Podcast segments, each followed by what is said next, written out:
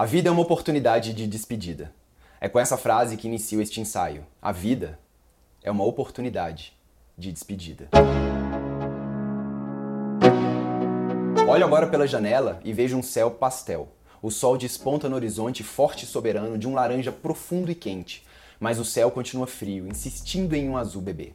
Pássaros saúdam um novo dia e o orvalho começa a se movimentar e voltar para a atmosfera. Ao meu lado, um cachorro dorme, sonha. Com que sonha meu cachorro? Com corridas na grama? Com encontros fortuitos com outros da mesma raça? Não sei. Mas ele gosta de dormir ao meu lado e gosta de sonhar.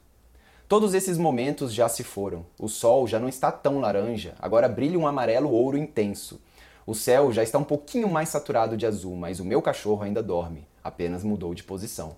Será que mudou de sonho também? O que vemos e sentimos agora é o passado. O agora é o passado e o presente somos nós. O presente é a consciência que está continuamente consciente.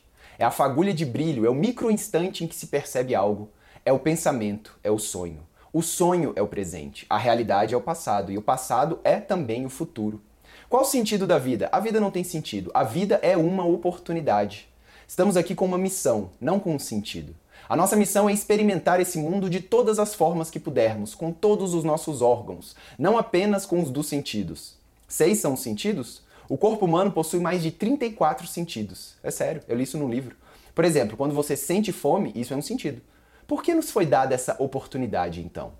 Porque a vida é assim. Ela é uma grande e generosa vida, um grande e generoso teste. A lógica da vida, ou seja, a biológica, é: vamos testar, vamos fazer o que ninguém nunca fez e assim evoluir. A evolução é isso, não existe certo ou errado. Certo ou errado é para mentes racionais. Existe o que deu certo e o que não deu, o que vingou e o que pereceu. Impossível de antemão julgar. A vida é empírica, a vida são erros que dão certo. E nós, dotados de uma consciência, dotados de sentimentos, temos a incrível oportunidade de contribuir para a evolução coletiva e também de nos despedirmos. Somos o trem e a janela do trem. Somos a flor e a consciência que somos bela. Somos a própria evolução e a consciência dela. Podemos amar continuamente o processo, sendo o processo em si. Então temos a oportunidade de nos despedirmos das coisas, pois nada é, nem nunca será, duas vezes. Meu cachorro já não é mais aquele que sonhava ainda pouco. Ele ainda sonha, mas já é outro.